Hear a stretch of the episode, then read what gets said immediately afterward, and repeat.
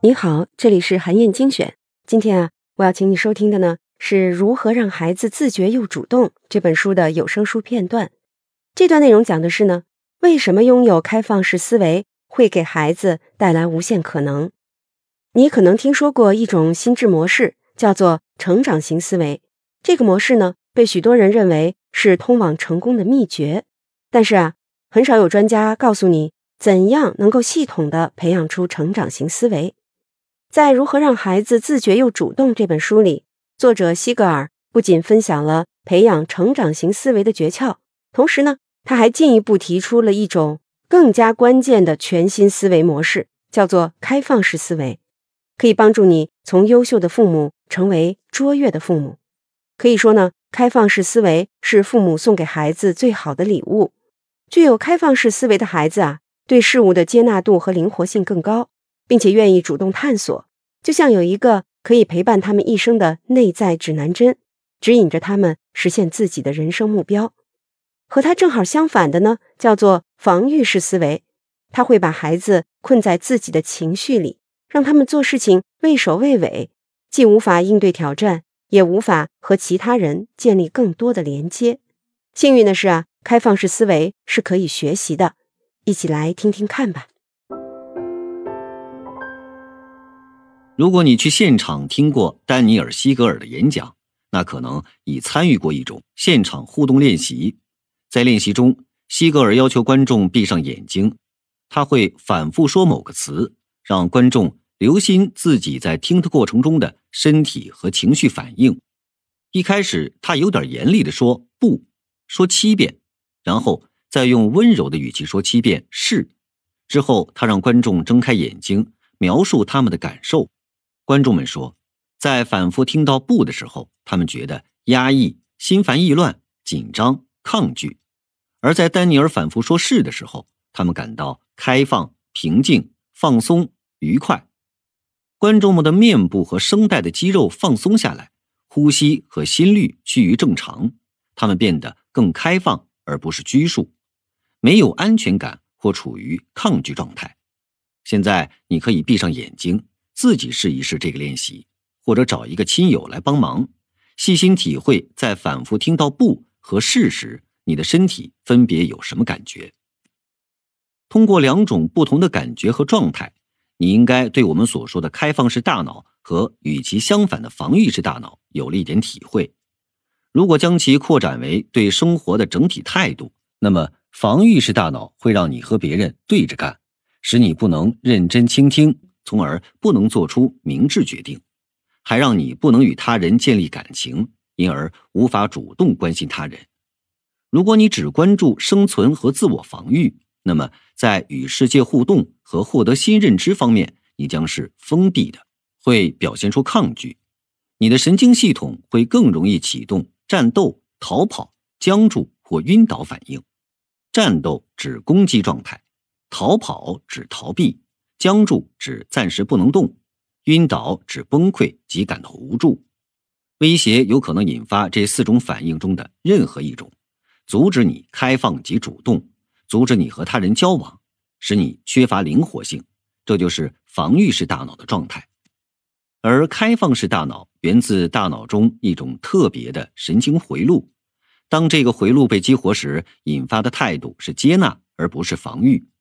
科学家把这个神经回路称为社会参与系统，这个系统有助于我们主动与他人，甚至与我们自己的内在体验进行交往。如果我们具有接纳性，社会参与系统活跃，在应对挑战时，我们会更强大、更清醒、更灵活。处于开放式大脑的状态时，我们会感到平静、和谐。这使我们的大脑能更轻松地吸收、同化新信息。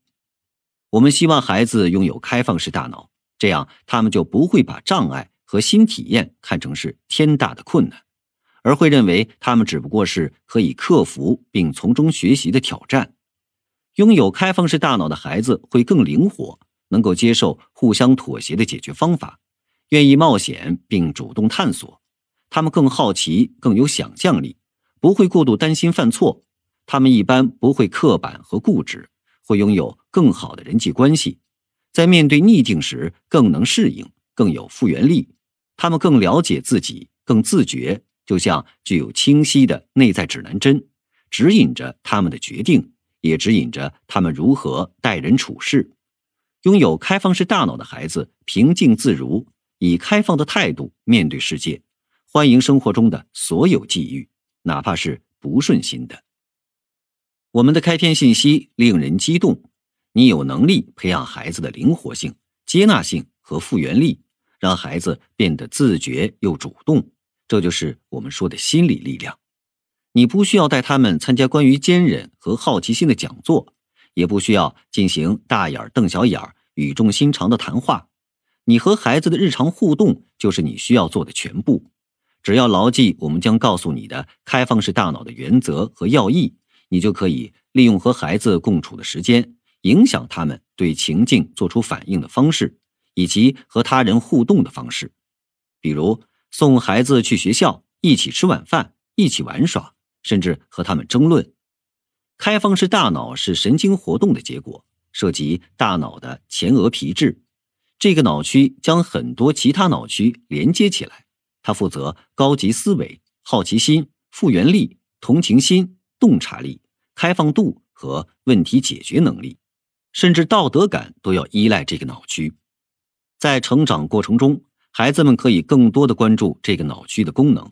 你也可以教孩子们如何发展这个重要的脑区，从而让他们能更好的控制自己的情绪和身体，更好的倾听自己的内心，让自己得到更充分的发展。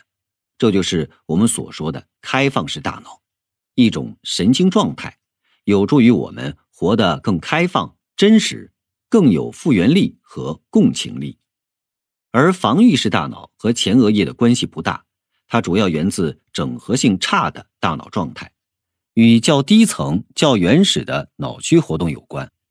防御式大脑状态是我们面对威胁的反应方式，也是我们为即将来临的攻击做准备的方式，因此它是对抗性的，担心犯错。担心好奇心会制造麻烦，这种状态也会引起攻击反应，因为它会抗拒新知识，抗拒他人的建议和观点。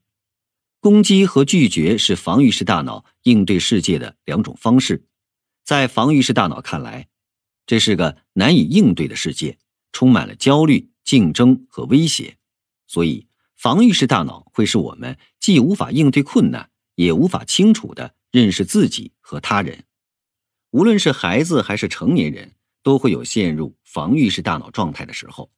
偶尔变得刻板和冲动是我们无法避免的事情。不过，我们可以了解防御式大脑状态，然后学习如何帮助孩子更快地恢复开放式大脑状态。而且，我们可以给孩子提供工具，让他们能自己恢复。和大龄孩子、成年人相比，年幼的孩子更容易陷入防御式大脑状态。对三岁左右的孩子来说，无时不在的防御式大脑状态是他们的典型状态，也符合他们所处的发展阶段。比如，口琴湿了会让孩子愤怒的大喊大叫，尽管是他们自己把口琴扔进了装满水的洗手池。然而，随着孩子的成长，我们可以帮助孩子培养自我调控能力和应对困境的复原力，让他们能够理解自己的感受，体谅他人。渐渐的，防御式大脑状态会变成开放式大脑状态。好，以上啊就是我为你精选的内容。我在阅读资料里为你准备了本期音频的金句卡片，欢迎你收听《如何让孩子自觉又主动》的全本有声书，也欢迎你阅读完整版的电子书，在战龙阅读 APP 上可以找到。当然，也欢迎你在评论区留言，分享你的精彩观点。更希望你能把咱们的专栏转发给自己的朋友。